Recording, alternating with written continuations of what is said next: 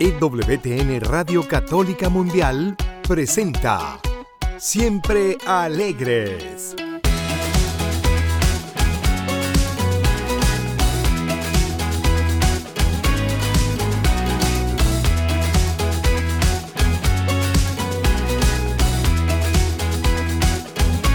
Y ahora con ustedes, Luz Yvonne Grimm. Hola, ¿qué tal? Bienvenido nuevamente a Siempre Alegres. Gracias, gracias por estar aquí en tu espacio donde te invitamos a ser generador de esperanza, portador de alegría y heraldo del amor. Gracias de todo corazón por estar una vez más con nosotros por medio de esta maravillosísima familia de EWTN Radio Católica Mundial. Claro que sí. Saludo con muchísimo cariño, con muchísima gratitud a nuestros productores y a todas nuestras estaciones afiliadas. Y obviamente a ti que nos te estás escuchando de día, de tarde, de noche, de madrugada, no importa cuando nos estés escuchando, si es en vivo o en repetición. Gracias, gracias, gracias de todo corazón por regalarnos tu tiempo, tu espacio. Y bueno, como en cada programa, lo más importante es ponernos en la presencia de Dios. Y te invito a que juntos digamos, en el nombre del Padre, del Hijo y del Espíritu Santo. Amén. Padre Santo y misericordioso, en el nombre de Cristo Jesús, te suplico que toques mi alma con tu compasión por los demás. Toca mi corazón con tu coraje e infinito amor por todos. Toca mi mente con tu sabiduría para que mi boca siempre, siempre, siempre proclame tu alabanza. Enséñame, oh Sagrado Corazón de Jesús, a alcanzarte en mi necesidad y ayúdame a guiar a otros a ti con mi ejemplo. Sagrado Corazón de Jesús, fuente del divino amor y consuelo, tráeme salud en cuerpo y alma para que pueda servirte con todas mis fuerzas Ven y toca suavemente esta vida mía que has creado, ahora y para siempre. Amén, amén, amén. Y sí, efectivamente, vamos a estar hablando un poco de salud emocional interior eh, sana, cómo es tener o cómo es vivir eh, un estado de salud emocional buena, cuáles son los signos, cómo saber eh, qué tan sanitos o no sanitos estamos. bueno, pues para que entendamos, más o menos así. ¿Cómo es estar sano? ¿Qué signos podemos, digamos, presentar al mundo o vivir? Y que son característicos de, de una persona que está emocionalmente, pues más del lado bueno, sanito que del otro. Sí, mira, la, realidad es que sanos, sanos, sanos, sanos, nadie, nadie estamos. Pero, pero sí podemos decir que estamos más para allá que para acá. O sea, más del lado de la sanación que, que de la herida. Ay, esto no se acaba hasta que se acaba, mi gente linda. La sanación es un proceso que dura toda la vida, hasta que estemos en la presencia de Dios. Entonces, bueno, te voy a compartir unas características que tú y yo podemos, podemos ir tomando en cuenta a lo largo de, pues, pues sí, de nuestra vida, que nos van a servir de manera personal y también para los demás, porque necesita seguir creciendo la compasión, claro que por uno mismo, pero también por los demás, y, y la verdadera misericordia, que sabemos que misericordia y justicia es un binomio no pueden ir separados.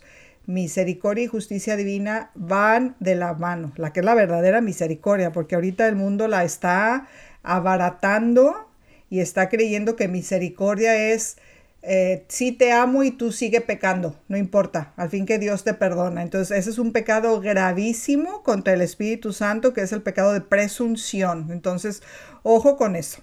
Entonces, bueno, es muy importante que reconozcamos que todos, o sea, todos, hombres, mujeres, todos tenemos heridas emocionales, ¿sí? Y que muchos, muchos las queremos superar o pretendemos superarlas reprimiéndolas. Y eso es peligrosísimo. Hay como, ay, no, no pasa nada. Si ya pasará el tiempo, todo lo cura. No, No, no, no, no existe, ¿sí? Hay muchísimos peligros si, si hacemos eso. Eh, se van repitiendo patrones. Eh, si no sanamos, vamos a seguir sangrando sobre ese que nunca nos hizo daño. Eh, hay, hay, muchos riesgos, hay muchísimas consecuencias. Antes, no sé si todavía en muchas culturas o que se siguen arrastrando este tipo de pensamientos tóxicos y nocivos, estaba la creencia de que los hombres no deben llorar, ¿sí? Y entonces es, ese pensamiento puede llevar a muchos varones a escoger vivir en un mundo que están emocionalmente muertos totalmente muertos. Su mundo emocional no existe porque está perfectamente reprimido, no se les permite sentir, ¿sí? Este es el típico varón que nunca demuestra sus afectos, el típico que nunca es cariñoso ni con su mujer, ni con sus hijos, vaya, con nadie, mucho menos con sus padres, ¿sí? Eh, ni con sus hermanos, ni con sus amigos. Su mundo emocional, su mundo emocional está reprimido porque no es que no sienta, están, pero, pero no sabe primero reconocer y luego qué hacer con eso que siente. Y como es desconocido, pues mejor lo sigue reprimiendo, ¿sí? Esta represión lo que significa es una incapacidad de respuesta o una expresión emocional. Es bien grave, es bien grave. Eh, o sea, está más que recomprobadísimo. Somos una, somos una unidad perfecta de mente, eh, cuerpo, alma espiritual y lo que le pasa a una parte de nuestro ser, le, le pasa a todas. Entonces, piensa, cuando traes ansiedad, por ejemplo, yo le llamo las ñañaras, se te va el estómago, el estómago lo siente, entonces empieza una inflamación y, todo el itis, toda esa inflamación crónica y es, gravísimo, eso es gravísimo. Entonces, esta, esta, esta, represión a la que yo los, le, llamo, esta manera de ocultar eh, esas heridas emocionales, te lo insisto, es súper peligrosa porque tú y yo, que ya somos padres de familia, nuestros hijos necesitan ver que nosotros expresamos nuestras emociones de forma sana. Ellos observan y lo que ven es, es, es lo que van a emular. Lo que ven es lo que ellos van a poder hacer el día de mañana. Entonces, un padre que no sabe demostrar su amor a los hijos hace muchísimo daño tanto a los varones como a las mujercitas. Hace muchísimo daño un padre de familia, un papá, me estoy refiriendo al sexo masculino, obviamente también la mamá, obvio. Pero hace, muchísimo daño con eso, ¿sí? El hijo varón, a ver aquí estoy, me voy a enfocar en los varoncitos. El hijo varón necesita identificarse con la figura paterna y la, y la hija, ¿sí? La mujercita necesita sentirse querida y valorada por su papá. ¿Por qué? Para luego, cuando ya llega la edad de casarse, tener una referencia de amor masculina sana, ¿sí?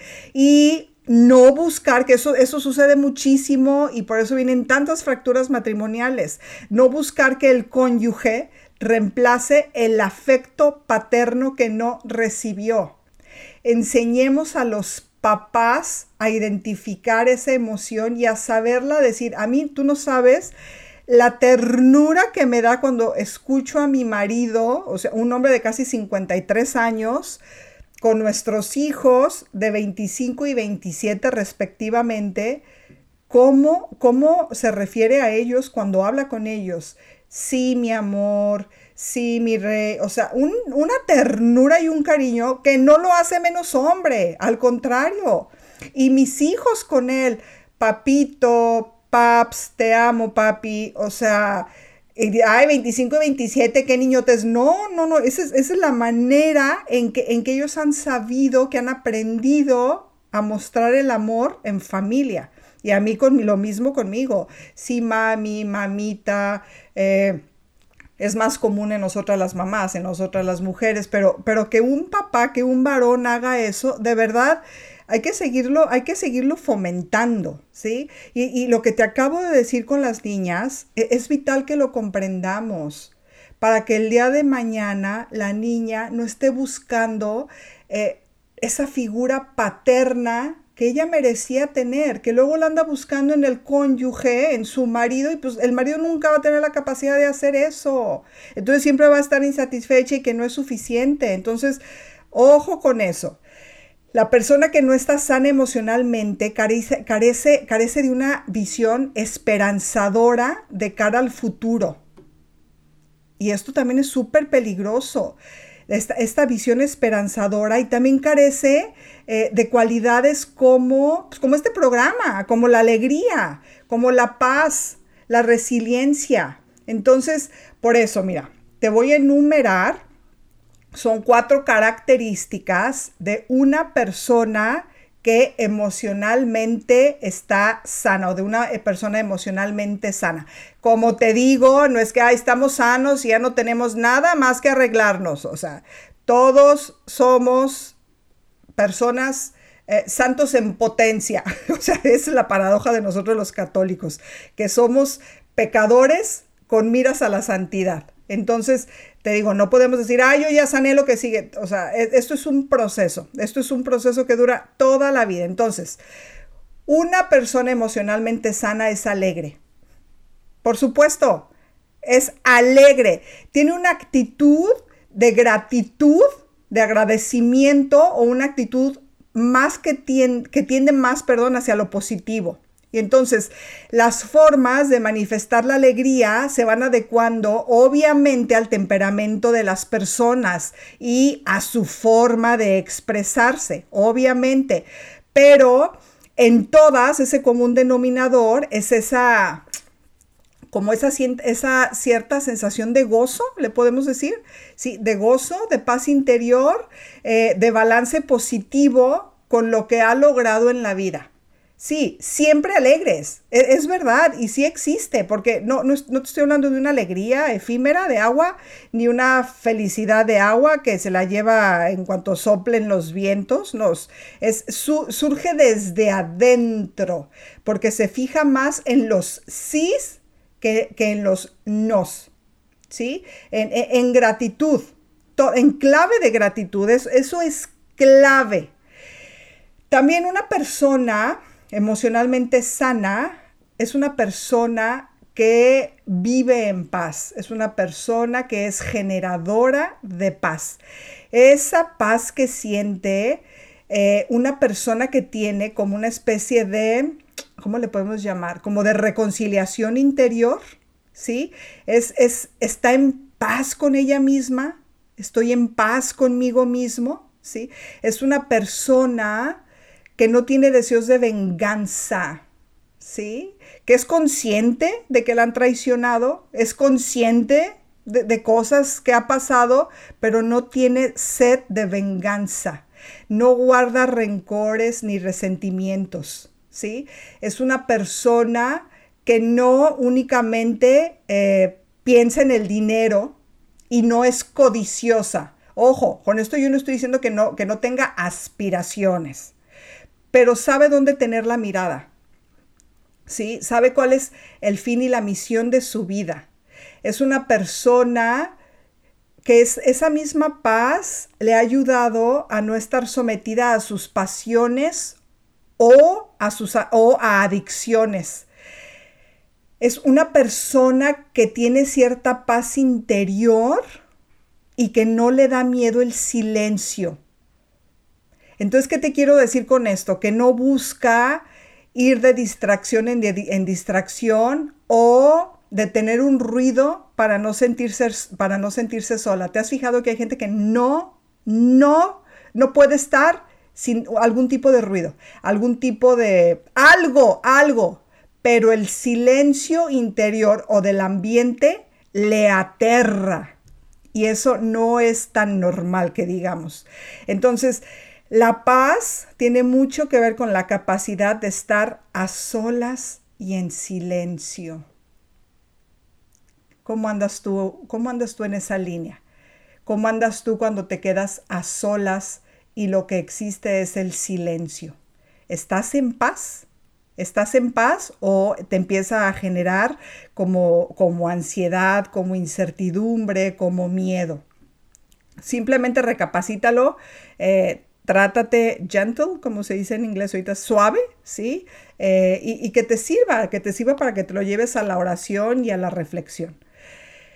¿Qué más? ¿Qué más te voy a platicar de esto, de una persona emocionalmente sana? una persona emocionalmente sana es una persona fecunda. Es una persona fecunda. ¿Qué te quiero decir con esto?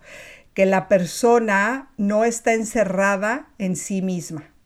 Es una persona con una enorme capacidad de salir de sí misma y hacer algo real y significativo por los demás. ¿Sí? Eh, es una persona que no pretende vivir en estas filosofías baratas, bueno, que de baratas no tiene nada, pero digo baratas porque no nos llevan a la santidad, filosofías egocentristas, egocéntricas, nihilistas, inmanentes, eh, que solo nos está invitando a vivir mi, mi, mi conmigo. Y cuando yo esté bien y me ame lo suficiente, entonces salgo de mí para amarte a ti y amar a los demás, con este pensamiento egoísta absurdo que nos estamos, que nos estamos comprando del mundo. Y más gente de la que te imaginas está pensando así. Entonces, es esa persona que tiene la claridad de que nació para servir no, no, y ojo, no te estoy hablando con esto del síndrome de la Cruz Roja, eh, de la Cruz Roja, perdón, de almas que salvar, almas que salvar y que viven en un activismo y que están desesperadas por salvar al mundo. No, no, no. Sino que están, tienen esa, esa paz y esa alegría que saben, que saben que todo eso lo quieren transmitir, que quieren hacer algo bueno por alguien más, por los demás, que quieren dejar una huella, una huella de amor, de paz, de esperanza en los demás. ¿sí? En cada momento y circunstancia, así vayan al supermercado o estén en su casa contestando ese mensaje. Eh, ¿Cuántas personas, no sé si te has fijado, pero cuántas personas conocemos que se quedan en situación emocional de bebé? ¿Sí? De bebé. ¿Y qué es un bebé? Que lo único que hacen es recibir siempre están buscando para ellos mismos y vaya, no, no es que el bebé esté consciente de eso, pero pues necesita toda la ayuda, ¿no? Pero me refiero a esa situación emocional que es, dame a mí, dame, dame, dame, porque yo solo necesito para mí y no me interesa dar nada a los demás. Siempre están buscando solo para ellos, que los hagan felices, felices solo a ellos y que cubran únicamente sus necesidades. Mi, me, conmigo, insisto en eso y esto es gravísimo.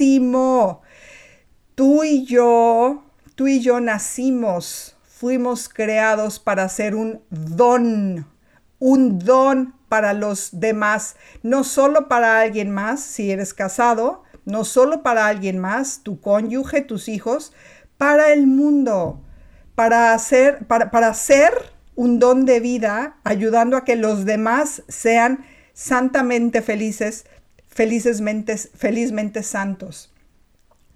Una vida que no es fecunda, sobre todo fecunda en el amor, híjole, qué triste vida. Eh, ahorita, y esto lo, comparto con todo el respeto del mundo, con, sabiendo que mi padre ya está juzgado de Dios, jamás, jamás lo comparto para emitir algún tipo de, juicio, de ningún juicio. Pero recuerdo perfectamente la vida de mi papá, eh, que se puede decir, se puede decir que a los ojos del mundo pareciera que fue fecunda porque vivía para la sociedad, vivía para los amigos, vivía hacia, hacia afuera, fuera, fuera, fuera, fuera, fuera, fuera, ¿sí? Eh, le chiflaba la vida social, le, chiflaba tener, tener, tener, tener. Bueno, mm, lo que parecía una vida fecunda generalmente se ve el día de tu muerte, ¿sí? Eh, y, tú no sabes, a pesar de haber sido un hombre mega importantísimo en la ciudad de donde somos nosotros, increíblemente conocido, eh, respetados por unos, no respetados por la mayoría, el día de su funeral tú no sabes qué funeral tan desairado.